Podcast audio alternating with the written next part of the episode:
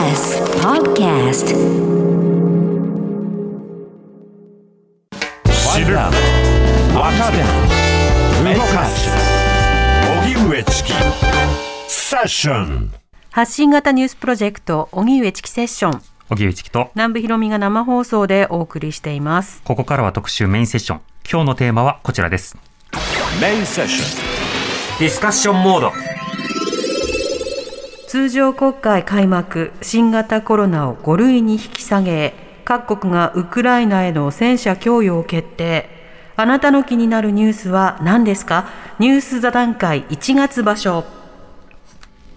月末恒例企画、はいニュース座談会ということで1月場所開幕ですはいセッションでいろんなニュース取り扱ってますけれどもそのニュースまだ語ってほしい別の方の切り口も聞いてみたい、このニュースは語ってないようなのでどう思いますかというようないろんなはいリスナーの方からのリクエストお待ちしております、はい。メールまだ間に合います。宛先 ss954 アットマーク tbs.co.jp でお待ちしております。では本日のゲストをご紹介してまいります。まずは、えースタジオにお越しいただきましたラッパーとして時事問題や社会課題を発信するダースレーダーさんです。よろしくお願いいたします。あ、どうも、えー映画監督のはいダースレーダーです。映画監督もね。今そう言おうかなと思って、でもご自身で言ってくださって。はい、今日はあの言ってかないと。パーカーも、あの着られてますけれども、ねはい映画とは何ですか？あの、劇場版選挙なんですという映画を僕とプチカシマさんが、はい。えーと共同監督出演で、うん。えー2月の18日から公開されるんですけども、はいえーこれが僕の監督デビューとなりますので、ええあの、おめでとうございます。もう、今宣伝期間中なので、はい。もうこの話しかしないつもりで来てるんですよ。ことあることに言っていくっていうことでね、あの私あのプレミアム試写じゃないんですけれども、まあ、先行でね。見せてもらいまして、まあ、特権ですよ、面そう白かったですよめちゃくちゃ。あー。まず面白かっなんです見て、なんか、ああ、見たんだ、チキさんと思って。見たんだぜうんいいなと思って。今一番見てほしい人ナンバーワン南部さんなあ。見ますよ、もちろんですよ。もう劇場で。も。うね、いつ南部さんが見に来てくれるのかみたいなね。見たら、あの、オンエアでじゃあ報告しますので。はい。楽しみにしてます、はい。ダースさん今月気になったニュースまずは何ですか？はい、えーっとですね、実は僕、同級生、高校の同級生がブラジルのブラジリアではい。日本料理屋さんをやってるんですよ。へえで、彼があの正月こっちに帰ってきてて、で、正月会ってたりして、で、会った2日後に、そのブラジリアの、いわゆるこの議場乱入はい。事件が起こっすごくその、で、彼が日本に戻ってくるときに、ブラジリアから、まあ、サンパウロ経由で帰ってくるんですけど、はい。この今から帰るよってメッセージが来たときに、ボルソナロ支持者の人が道路を封鎖してて、空港への道を回り道しなきゃいけないっていうのが最初の関門なんだよねっていう話をしてて、え、そうなの？っていう。もうその段階から抗議デモというかそうですね。だからせ選挙後に、あの、道路封鎖をしていたり、で、彼はその料理屋さんをやっていて、はい。実はトラックを、そのボルソナロの支持者の人が止めたりしている。道路封鎖をしている。物流がねそうなんです。で、材料が入ってくるのが遅れたりとかっていう影響が出ているっていう話を本人から聞いていて、はいで、その後正月にあって、でも、この後ルラが、まあ、あの、いわゆるもう官邸入って、んうんまあ政権移行がされるから、はいようやく落ち着くかなっていう話をした2日後に、この乱入事件が起こったんですよね。で、彼に、まあ日本にいるから、あの、現地はどうなのって言ったら、その近くにある美容室のもうガラスが割られて強盗が入ったっていう。はい。話をしていて、彼の店は今、その閉めてるから営業はしてなかったんだけれども、えかなりこの現地の状況というか、もう生々しく聞いた直後だったので、で、これはやっぱり、このアメリカで起こったこととほぼ同じ掃除系のことが起こっていて、で、実際アメリカの1.6っていうことに対する総括はい。がちゃんとなされていないまま、まあ、それこそその共和党側がある種、自分たちの立場っていうものを鮮明にしないままずるずると来て、で結局そのトランプさんが次出る出ないって話もそのまま決着をつけずに来たっていうことの影響がええ。そのまま出ちゃってるなっていう意味では、これは、あのー一つ一つのそのアメリカの1.6っていうのが世界史に残る事件の一つだと思うんですけども、もしかしたらそれは一個、あの日だけが残るっていうよりは、そこから端を発するさまざまなことが今後、あちこちで起こってくるっていう、その扉が開いたっていう意味の1.6になってしまったのかなっていうふうに感じましたね。うんまあ、システムへの不信を煽る人、うん陰謀論とかも含めてですけど、その場合、本人やその周囲の人たちだけは得をしたり、うんあるいは快楽を得るかもしれないが、システムへの不信そのものは社会に残ってこびりついていく。うんうんそれがさらにシステムを内側から壊していくことにも加速していくんじゃないか。うん選挙不信とか政治不信とかでも語りきれないところまで来ているのではないかという、うんまあ、そうした問題提起もいただきました。はい後ほニュースでもいろいろとコメントお願いします。はい。続きまして、リモートで国際政治がご専門、同志社大学大学院准教授の三巻聖子さんです。三巻さん、よろしくお願いいたします。よろしくお願いいたします。お願いします。失礼いたします。はい。さて、三巻さん、三巻さんは今月どんなニュースが気になってますか？い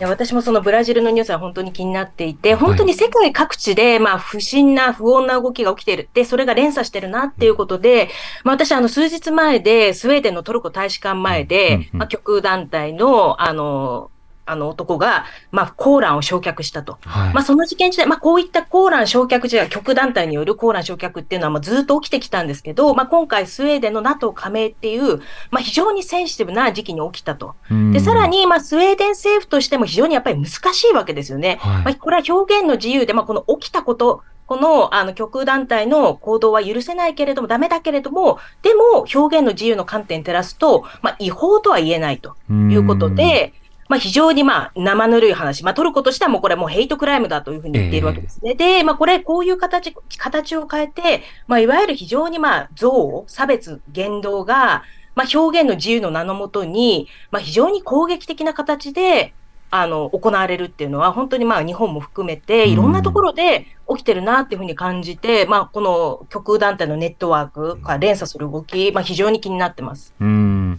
特にまあ差別行為まで含めて表現の自由だっていうふうにするときに、それをどの立場から言うのか、つまりそれが差別をする側として言ってるのか、それとも差別される側に、ある程度当然ながらその顔が見えるような形で想定して言ってるのか、その覚悟や深さというのも日本でも問われてますが、それは NATO 加盟国でも今問われているということですか？そうですね。まあ、ちょうど、あの、まあ、米独が戦車を提供することを決定して、まあ、はい非常に、まあ、NATO の結束ってものが謳われているところで、まあ、こうした人々の、まあ、心、まあ、特にトルコみたいな少し、まあ、異質な国家が、まあ、非常に NATO 内でも、まあ、敵視されているっていうのは、まあ、その表面的な結束の、まあ、潜在的な不安要素ですし、やっぱりこういうのを無視して、本当にまあ結束と言えるんだろうかっていう、まあ、ちょっとそのあたり非常にざわざわする、まあ、ニュースでしたし、ただ、まあ、うん。トルコの方では、まあ、これに、まあ、憎悪に憎悪を返すんではなくて、はい。まあ、むしろそういった、まあ、イスラム教徒の人が、まあ、教会に行って、なんかバラを、あの、まあ、差し出して抗議するっていうような、そういうジェスチャーとかもあって、はい。まあ、こう、憎悪の連鎖をどうにか止めようっていう動きも見られるので、まあ、ここから一気になんか憎悪が拡散するっていうわけではないかもしれないんですけれども、うんうん。注視していきたいと思います。うん、どこかで一線超えるのではないかとか、どこかでまあ席が壊れるのではないかとか、そうしたところがないようにという、うん。まあ、そうした抑止も今本、より問われてるんですね。では、国際的な話、今、あの、三巻さんの方からもあったので、はい G7 のニュースについては、たくさんのメールいただいてます。そうなんです。ご紹介していきますね。ラジオネーム、ブロッサムさんからのメールです。どうもありがとうございます。先日の岸田総理の5カ国訪問は G7 サミットに先駆けての行動ではなかったのでしょうか。広島で開催するのですから、核保有国と核の議論も実現させるべく根回しのための急が急ぎ足の歴訪かと期待しました。総理の個人的な思惑があってのことで意義のある必要な行動だったとは思えませんし中国などを無用に刺激することになっていないでしょうかと HQC さんからもいただきました。ありがとうございます。ありがとうございます。えー岸田総理の1月9日から14日のフランス、イタリア、イギリス、カナダ、アメリカへの訪問に対する皆様の感想を伺いたいです。あ私には完全に軍事的な話をしに行っただけ、さらにアメリカには言われたようにしてきましたよと報告し、アメリカアメリカからよしよし、よくやった、いい子いい子と言われただけのような気がしてならないのですがといただきました。はい。宮巻さん、まずあの今回の、えー外交歴訪ですね、それから G7 に向けての動き、どういうふうにご覧になってますか？そうですね。まあ、すごく鋭いご質問だなと思っていて、まあ、そのに、安全保障ってもう今非常に重要になっていることは確かなんですけど、はいまあ、今回のこの、あの、歴訪で語られたのは、まあ、戦闘機の共同開発だったりとか、まあ、外務防衛大臣の、まあ、そういった2プラス2で安全保障協力を進化させるっていう、まあ、非常に、まあ、軍事的な安全保障に、まあ、偏った議論だったわけですよね。で、なので、まあ、非常にその日本が語る安全保障が、まあ、軍事面ってことになんかどんどん狭くなっているようにも思いますし、まあ、国際社会も本当にいろんな動きがあるのに、まあ、もちろん G7 の下、あの、ならしってことだったんですけども、まあ、どんどんどんどんなんか G7 イコール国際社会みたいな日本の視野がなんかどんどん狭くなってるっていうふうに思います。それでまあ、確かに総理の個人的な思惑あったと思うんですけども、岸田さんってあの著書の中でも、私は、あの、核廃絶、あの、核軍縮をライフワークにしていると。で核兵器ない世界に、まあ、政治家人生かか捧げると。まあ、そんなことを言ってきた方なんですけれども、だからこそ、うん、まあ、今回そういったせっかく広島でサミットをやるのに、そうした核廃絶に向けた、あの、こうしたまあ何か交渉とか、はい、そういったものがまあほとんど見られなかったっていうのは、やはりまあ私も残念ですし、で何をあっていうところは、あの、非常にまあ限られた範囲の軍事的な安全保障が、まあ、結束固まったっていう、まあなんか、ちょっとそういうあの質問者の方と同じ印象を受けてます、うんうん、外交と言いつつ、議題が相当狭くなってやしないかという指摘もあります。ラーさん、いかがですか、えっと、まずあの、日本でね、よくその防衛費を増額するとかっていう言い方をするんですけれども、はい、これ、例えばニューヨーク・タイムズとかの記事でも取り上げられているときには、当たり前のように、これはミリタリーなんですよね、うん、軍事費の話なんですよね。はい、で今あの、三巻さんも軍事っていう面を言っていて、で、軍備なんですよね、兵器を買うときも。それは、その反撃能力っていう言葉を日本では使いますけれども、単純に兵器のミサイルを買う、トマホークを買うっていうふうに、外国、英語報道はされるわけですよ。で、これは当たり前だから、これは軍事の話をしているっていうのが、国内に持ってくると、急に防衛の話っていう言い換えがされて、あとは安全保障。安全保障ね。だからその安全って言葉が入っていることによって、そのミリタリーだったり、あるいは自衛隊も英語ではフォースなので、うん、軍隊なんですけども、えー、そういった言葉の言い換えをして、あの国内向けにプレゼンするときに、いろんなこうソフトコーティングをしているっていう問題がすごく今回もすごくあるなっていうのと、核の話に関しては、えっ、ー、と、先日ね、あの、森喜朗さんという方がですね、はい、またあの、まあ、出現とされる、そのロシアが負けるわけがないみたいなことを、右の会合でしたっていう話をして、で、その時にその日露の、で積み上げてきたものがあるはずだっていう発言をして、これは、あの、方言なんですけども、同時に日露で積み上げてきたこと、例えば安倍さんが23回も、あの、対ロ外交でね、うんうん、そのプーチンさんに会いに行ったみたいなことも含めて、はい、で、日本って、例えばロシアがウクライナに戦争の中で、核を使うか使わないかっていう議論が出てきたときに、世界の中で日本だけが被爆国として核を使われた場合、どういった被害があるかっていうことを具体的に説得力を持って国際社会にアピールすることができる唯一の国家なんですよね。えー、でその役割を岸田さんが総理大臣で過去なくすみたいなことをライフワークだって言っている人が、このタイミングでああいったロシアの核を使うかもしれないって言った不安が世界全土に広がった時に、日本だけができることっていうのは、その話だったと思うんですよ。でも、それもしなくて、ロシアにその核を使うっていうことは、こういうことを意味するんだっていう、対ロのあの別のチャンネルを使って、ロシアにそういった働きかけをどれだけしたのかとか、で、このことを日本国民がどれだけ日本政府に求めたのか、えー、このあたりは僕はやっぱり国際社会の中で G7 以外の国際社会の中で日本の立ち居振る舞いって本当はもっとやるべきことはたくさんあったのに一切やらなかった国、で G7 法もでもアメリカの兵器を買いますっていう報告をバイデンさんにしに行って、はい、それは買ってくれるんだからありがとう。よくやったっていう話で終わるのは当然なんですけれども、はい、その日本に核兵器を使った相手はアメリカなんですから、うんうん、このタイミングで岸田さんがバイデンさんに会うっていうのは、どういった話ができるのかっていう、その広がりが全く示さなかったっていうのは、あまあ、あの期待はしてなかったんですけれども、やっぱり改めて、あのすごくあのがっかりはしましたね、うん、こんなものかみたいな感覚もあったということですね。あのこの安全保障とされるまあ軍事、軍備をどういうふうに増強していくのか、そしてそれはいろんなシナリオがあったときに、それにどう備えるのかという議論にも直結してきます。それは例えばもちろん外交とも直結するわけですが、例えば外交はいろんな国との距離感も変わる可能性もある。それはアメリカが例えば日本あるいは台湾の有事などにおいて、戦争において、アメリカが参戦しない、協力しない、あるいは間接的な支援にとどまった場合、各国がそれぞれこう対応しなきゃいけないということが、もしかしたら起こり得るかもしれない。これがまあ、ウクライナ戦争を引き合いに出しながら、多くのところで議論される、重要な論点でもあるわけですね。三巻さんはこの点について、日本の軍事増強の今の国会の議論や雰囲気についてはどうお感じになりますか？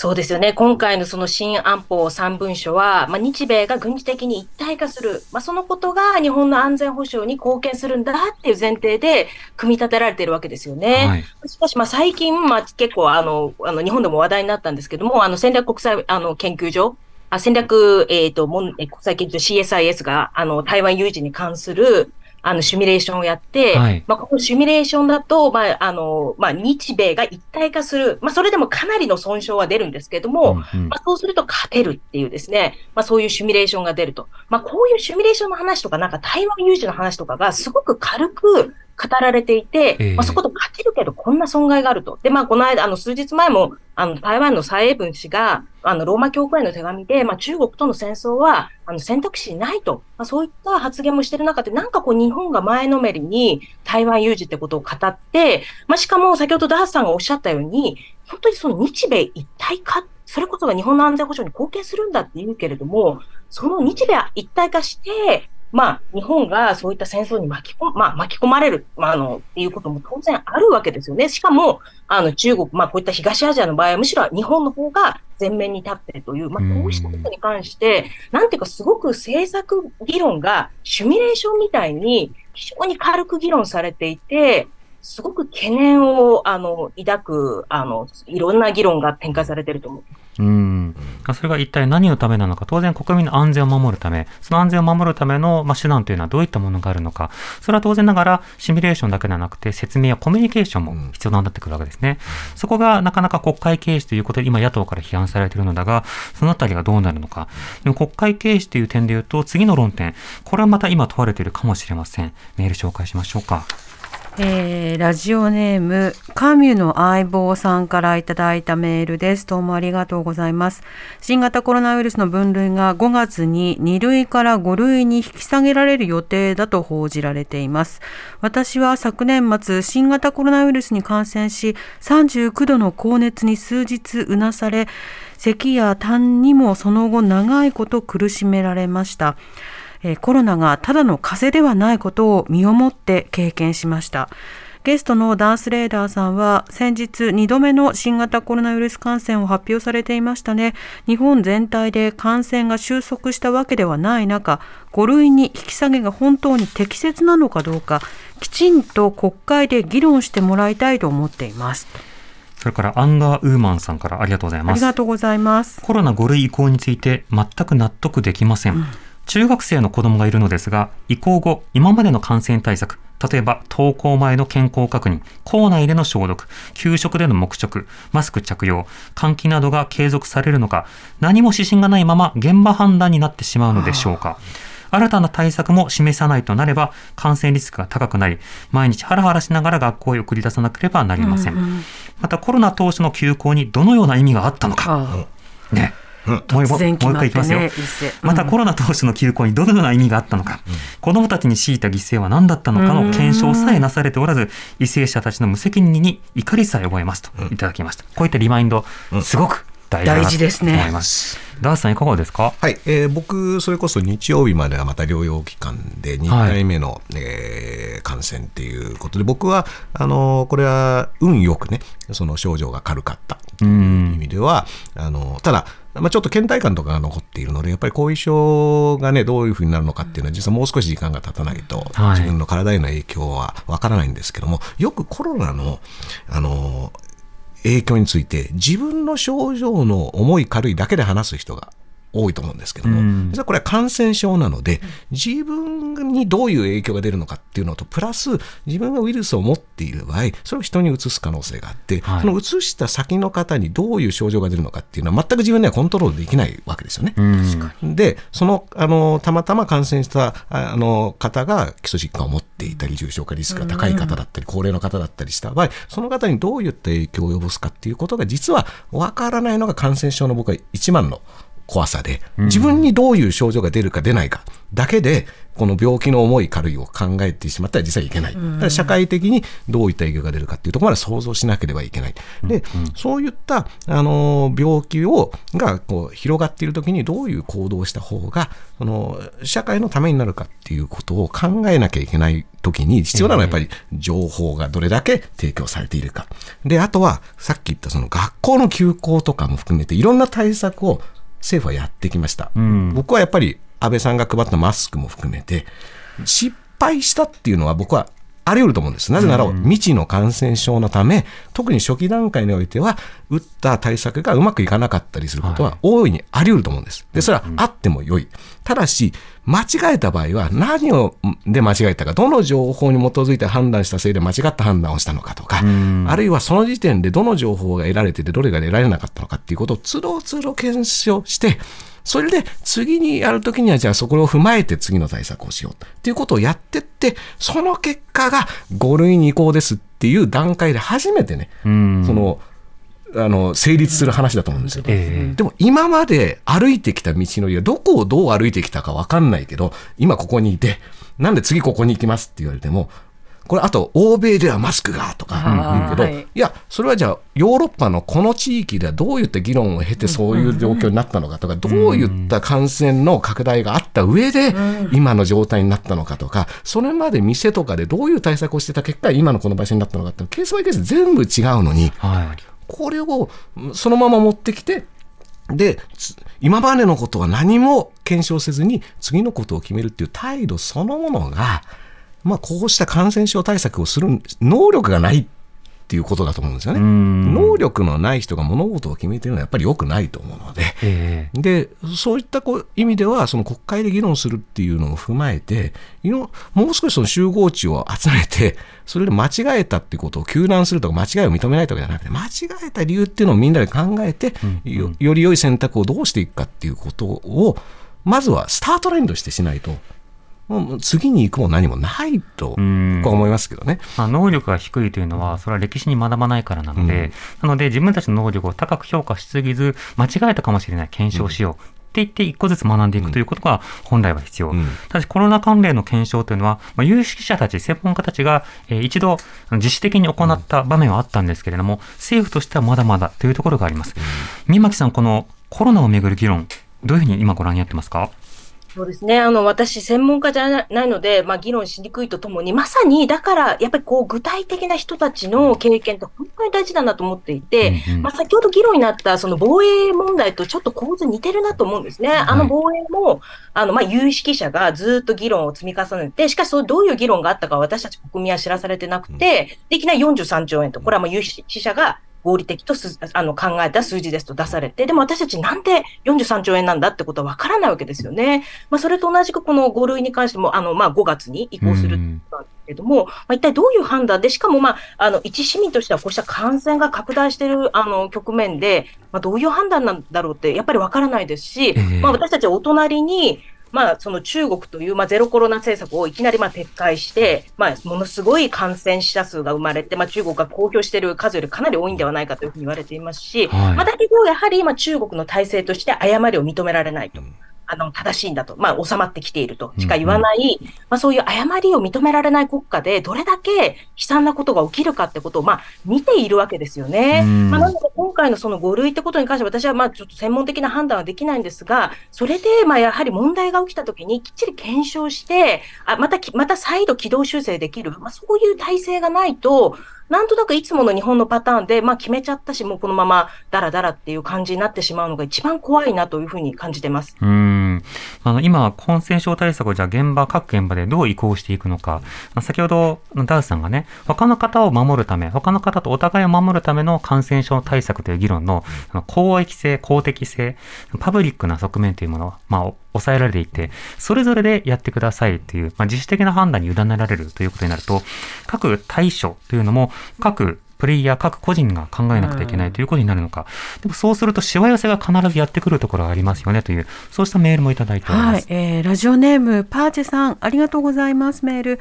私が気になるのはコロナ対応についてです、えー病院や高齢者施設で働く友人たちはコロナ前でも限られた人手で多くの業務をこなしている状況であったのにコロナ禍で大変な緊張感と苦労の日々が続いていますコロナ対策については立場によって様々な意見がありますが医療や介護の現場に負担がかかり続ける事態を改善することは何より優先しなければならないと思いますと。はい。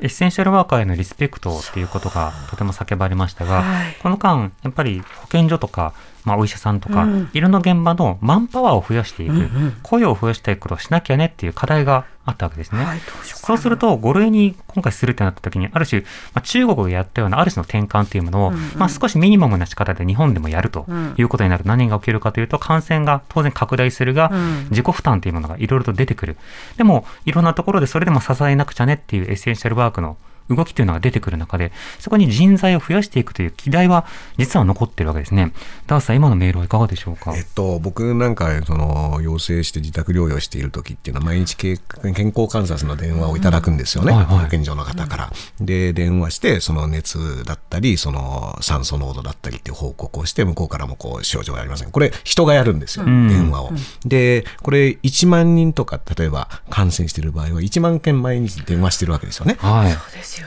ね。で、まあ、これを人がやっていて、で、あのー僕はやっぱりすごくご苦労様だなと思うのと同時にう、ん。んな、これ、このこと自体なんとかなんないかなっていう、そのシステム的にすごく人に負担がかかっちゃっているっていうことを申し訳なく思うっていうのも,、あるし、うんで、さらに言うと、まあ、5類移行とかで、あの、僕は持病もあるので、まあ、定期的に病院に行ってるんですよね。うん病院っていうのは結構待つんですよ。はい。予約しても。予約して自分は何々かを受診しますって決まってて、でそこに何時って言ってても、まあ、1、2時間、2時間待つこともあるんですよね。んまあ、これはこういうもんなんです。で、ただし、例えばコロナという病気に関しての特別な窓口が用意されていれば、少なくともその人たちは別窓口で対応してくれるんですね。でも、これがじゃあなくなって一緒にしますってなった場合は、待つわけですよね。はい。これ、待っていい病気なんですかとか、うん。待合室とかでね。うん、でこれあの別の窓口があったからこそ対応が実はスムーズにいってた面とか、うん。でもその分人もじゃあ増やさなきゃいけない。窓口が増えるってことはそこにも人がいなきゃいけないよっていうこの全体の設計図に対しての手当っていうのをどれだけやっててその結果5類に行くのか。うん。どこがじゃあマンパワーが足りないからとかっていうんだったらどこが足りなかったのかっていちいち全部そういった設計図だったりっていうものをちゃんと可視化してでみんなが分かった上でこういう決定になりましたっていうことを飲み込んでいかないとやっぱりその経過観察で保健所の職員さんがどういった仕事をうん。毎日していたのかとかっていうことも今検証して2類だとこれだけの負担が保健所にかかってましたっていうことも共有した上での移行するしないっていう議論が本来はされるべきだったんですうけど、ん。ほぼあの症状がなかったかかってない人は分かんないままですよねええだからやっぱり情報が圧倒的に不足していて判断するに至るでそれを提供していないっていうその責任を果たしてないっていうところは僕はやっぱりすごく問題だと思いますね。うん。こういったものを決めるのは一つの舞台、国会でもあるわけですが、その国会についてもメールいたはい、だきました。えーラジオネームアイコンさんからいただいたメールありがとうございます私が今月気になったニュースは先日通常国会が始まった際の岸田首相の施政方針演説についてです。国会で議論することなく閣議決定された国家防衛戦略の大幅な変更そしてそれに合わせた予算の増額。ずっと前から言っていました的なことを言われてますけれど本当に国民に是非を問いましたか？と何度でも突っ込みたい。また異次元の少子化対策を行うと言われていますが頭言葉が頭の上を通り過ぎている感覚です。同性婚や選択的夫婦別姓が認められないようなさまざまな個人が大切にされない世の中で偉い人たちが梅を増やせよと言っても何言ってんだかと思いますよ。異次元の対策でなく人権が当たり前に大切にされる政治をやってもらいたいと切実に思いますと。いただきました。まずはこの点、異次元の少子化対策とぶち上げた点だけ、ちょっと三巻さん伺いたいんですが、この発言はどうですか？もう全く同感で、こういう異次元とかも言葉が軽いですよね。はい。ちょっと本当に怒りを感じますし、まあそして、まあやはりまあこの防衛費に関するトントン拍子の進み方に対して異次元とまで言っている少子化対策に関しては、まあ具体的な財源の話も滞ってますし、まあ NATO 並みでヨーロッパ並みで2%、2%って防衛費に関してはすごく精力的に目指されるのに、うんまあどうして少子化、まあまだまだ全然 OECD のあの平均以下なのに、ええそこはなんか焦りを抱かないって、なんかすごい国の形がいびつになってるなっていうふうに思いますようね。ん、確かに。比べるところと語り方につついて言うと、例えばヨーロッパ並みの防衛費っていうふうに言うのであれば、ヨーロッパ並みの人権とか、ヨーロッパ並みの死刑制度廃止とか、ヨーロッパ並みの同性婚実現とか、まあ、そうしたものを言えるはずのところがなかなか言えない。結構これご都合主義ですよね、ダースさんね。だからこういったようなその点についても、あの、いろんな言葉を何に使って何に使わないのか、そのあたりのね、その使い方にも注意していくことが必要かと思います。TBS ラディオ905-954発信型ニュースプロジェクト。セッション荻上チキセッション。今日の特集メインセッションテーマはニュース座談会。1月場所。あなたの気になったニュースは何ですか？ということでゲストはスタジオにラッパーとして時事問題や社会課題を発信し映画監督のダース・レーダーさん。よろしくお願いいたします。そしてリモートで国際政治がご専門同志社大学大学院准教授の三巻聖子さんです。よろしくお願いいたします。よろしくお願いいたしお願ます。いします。ダースさん、映画監督ってどういうことですか？えっとですね、そうですねちょっとやりとり毎回してく大ださい事なプチカシマさん。がですね、あの選挙取材、えっと衆議院選挙と、ん。あの参議院選挙、2年前の衆議院選挙と去年の参院選挙の取材をしたものをはい。まとめたドキュメンタリー映画、劇場版選挙なんですけど、作りました。うん。でこれ実は鹿島さんもよく言ってるんですけど、まあ、選挙取材に行くと分かるんですけどもみんな候補の人って私を国のために働かせてください言いますね私を国会に、ね国のためにこんな議論が必要なんですって言って本当にみんなすごい国会に行きたい感じを出してるんですよ。はいはいはい。本当にあこんなに国会行きたい人いっぱいいるんだってね、うん。国会開いたらなんか国会で全然議論しないで、はい。国会が終わってからあの立て続けに重要なことを決めましたみたいな、ん。あれ、国会行きたかったんじゃないの、で、国会のね、あの衆議院の議長の細田さんっていう方がいるんですけども、この人なんて、そういったその僕らが選んだ代理人の人をまとめてね、ん。議長をまとめてやるなんて言っている人が、自分のにかかってかかってきたあの疑惑とかを説明するときに、はい。非公開でうん。記者会見もやらずに、頭取りだけで。うん。うん。っていう、なんかすごい偉そうな条件とかつけて、あれ、この人たちってなんかあの選挙の時に頭下げてお願いしてたこと全部忘れてんなみたいな、うっん。ていうのを思い出すための映画でもあるので、はいはいはい。とても大事な。はい、とても大事だと思います。公開ですよねはい、ね2月の18日から、えっ、と、全国順次公開です。今年ほら統一地方選挙もありますのそうなんで、ですよねそのあたりの動きをね、確認するためも大事ですね。リスナーの方からまさにはいこんなメールもいただいてます。ラジオやじさん、メールありがとうございます。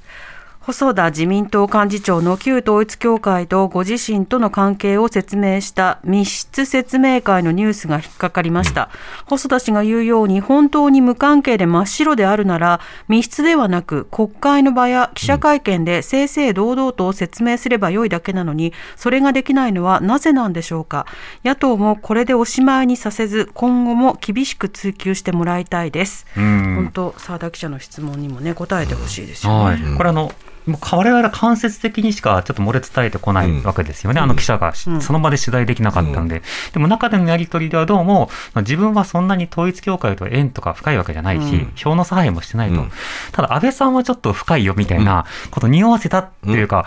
そんな発言があったようだというものが聞こえてくるじゃないですか。そうなると自民党が過去に振り返って調査するということの、うん。まあ必要性プラス根拠が出てきたんですね。うん。というのは、岸田さんこれたびたび、これは安倍さんの心の問題だから、うん。で、調査するには限界があるって言ってたんですけど、細田さんがあっちは深いよってうん。言えるぐらいには周りも証言があるようだと。うんだというならば、すべてを知るっていうことは難しかったとしても、証言を集めるって実際細田さん言ってるんだからできるじゃないかっていう、うん。そんなことも感じましたけどね。宮巻さんはこの一連の、まあ、問題、そして昨年から続くこの旧統一教会と政治などの点についてはいかがですか？本当にまあ今回のそのなぜ密室でとかいろいろもう本当突っ込みどころ満載なんですけども、まあ結局岸田政権って、まあこの旧統一あの、教会問題も、まあ、あの、こういう形では続いてるけど、だんだんだんだん、まあ、放送、報道も少なくなってきて、はい、防衛費の問題も、まあ、あの、岸田さんは、まあ、内々に安倍さんだったら大反発でできなかったようなことは自分はやっていると。まあ、ハト派のイメージをうまく使って、反発、まあ、いろいろ反発あるんですけども、聞いてないのかなっていう感じで、やっているって、ちょっとこう自慢げに、まあ、満足感を見せてるっていうようなあの報道もあるんですね。まあ、非常に、なんていうかもう今非常に支持率も落ちているけれども、それに危機感を、まあ、選挙も大きな選挙っていうものは、あの、近々ないっていう、まあ、慢心もあって、まあ、非常に開き直って、もう支持率が低かろうが、まあ、本当にもう決めたってことをやってしまっていると。で、これだけ統一教会の問題がまだあっても、まあ、その疑惑もそのまま背負いながら、まあ、どんどん今まで決めたかった、特に保守派に寄り添ったアジェンダを実現しているってところで、なんか本当に怖いですよね。世論の反対とか、世論の疑惑とかっていうのを完全に開き直って、まあ、疑惑、あの、進め、進んでいくっていうイメージで、また、あの、なかなか恐ろしい政権だなと。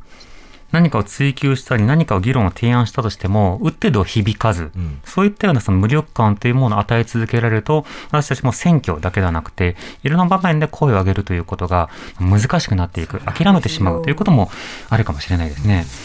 さて、報道が少なくなっている、あるいは報道の多さ、いろんな点があるんですが、えー、たくさんの方がそれぞれの注目をしたニュースについて送ってきてくださってます。はい、はい、ご紹介します。ラジオネーム、ノルバさん、どうもありがとうございます。気がつけばロシアのウクライナ侵攻のニュースから1年近くの時が過ぎていますまだ解決の糸口すら見つからずウクライナに西側の国から武器の供与を続け前線で戦う誰かが戦死していくのを傍観しているだけです長引く戦いに物の値段やガス、電気が高騰してしまい、遠い国の戦いがやがて我が身に影響を及ぼす中で、自国の総理が突然、防衛費のために増税すると言い出し、今まで立っていた足元がガラガラと崩れてしまうような不安でいっぱいですといただきました。はい。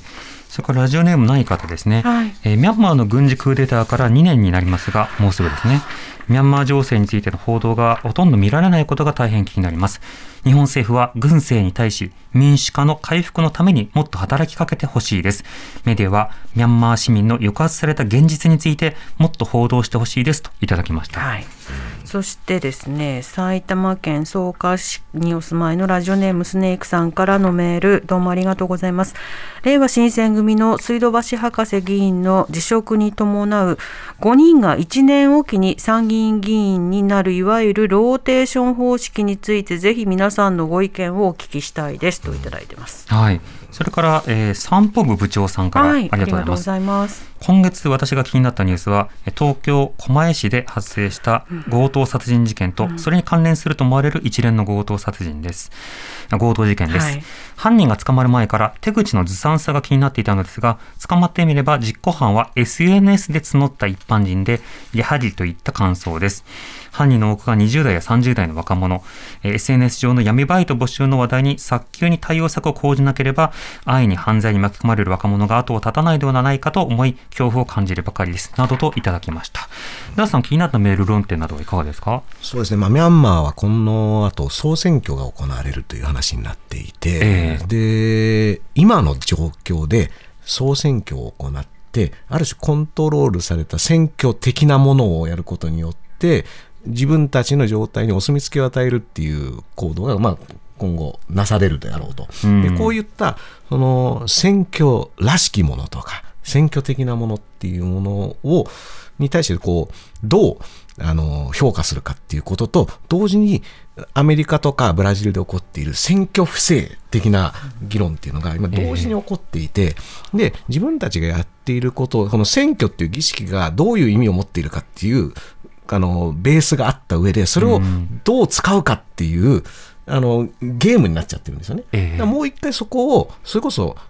主権者っていうところにこういったものを取り戻す行動っていうのを、それこそミャンマーだからとかアメリカだからっていう日本だからっていうふうな分け方じゃなくていやこの自分たちが特に民主主義的な体制で選挙っていうものをやるっていうのはどういうことなのかっていうことをやっぱりもう一度考えないとあのアメリカでその共和党の落選した候補がニューメキシコで、はい、その民主党のその候補の自宅をあのガンマンを雇って銃撃させて逮捕されるっていう事件が起こったんですよね。うんうん。はい、で、この人も選挙不正を訴えて、自分が、ま、あのしたのは選挙不正だからっていう根拠のない話をして、で、こういったことがどんどん起こってくると、いよいよあの選挙に基づいた何かを決定するっていう行動自体の意味が剥奪されていく、うん、結構そのミャンマーで今起こっていることっていうのは、ある種それの本当にティッピングポイントになり得る場所でもあるという意味ではすごく注目しています。であともう一つ、ニュージーランドのアーダーンさんが、はい、あのまあ、辞任を自分で降りて、はい、あのでその時にその選その権利、行政のトップにいるっていう責任っていうものがどれだけ大きいのかっていうことを自分の言葉で説明してたんですよね。うんうん、でそういったあの人に選ばれて人の代わりに何かを決めて実行するっていうことっていうのはどういうことなのかっていうことを、改めて自分のその振る舞いで示したとも思っていて、まあ、これ、僕はあの TBS ラジオの赤江さんと同じことを言ってるなと思ったんですよ、その辞める動機としてはね、そのこの後自分の子供が学校に行くときにはそばにいてあげたいとかね、あの人生の使い方。人生の使い方、あこれ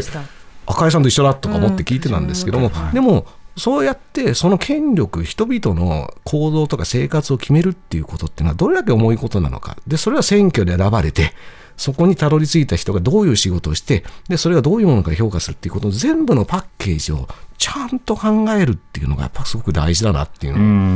ミャンマーの件とかも含めて思いますね。そうですねあとまあせっかくメールいただいたので、令和の件も含めて、例えばそのガーシー議員が、あの来ないことも含めていいんですけど、最近風潮として、デバッカーよりもチーターの方が尊敬される傾向があるというふうにスローガンで言っております。というのは、チーターというのはゲームにおいてズルをする人、バグを見つけて、そのバグだけで自分だけが強いでしょっていうふうに誇りを、あの誇ってみせる様。一方でデバッカーというのはシステムをより良くするために、今のシステムだとどこに限界があるのかというのを先んじて発見して、ここに問題があったので自分が直しますねっていうふうにプログラマーと連携しながらやるっていうこと。このチーター的な、要はずるいところ、自分だけだけは勝てるんだよって方式でやっていくと、システムに対する信頼とか、そうしたものが剥奪されてしまうので、これはこういった振る舞いが流行している中で政治家がどう振る舞うことがベターなのか、そのことは各政党に考えてほしいなと、そう言っておきたいなと思います。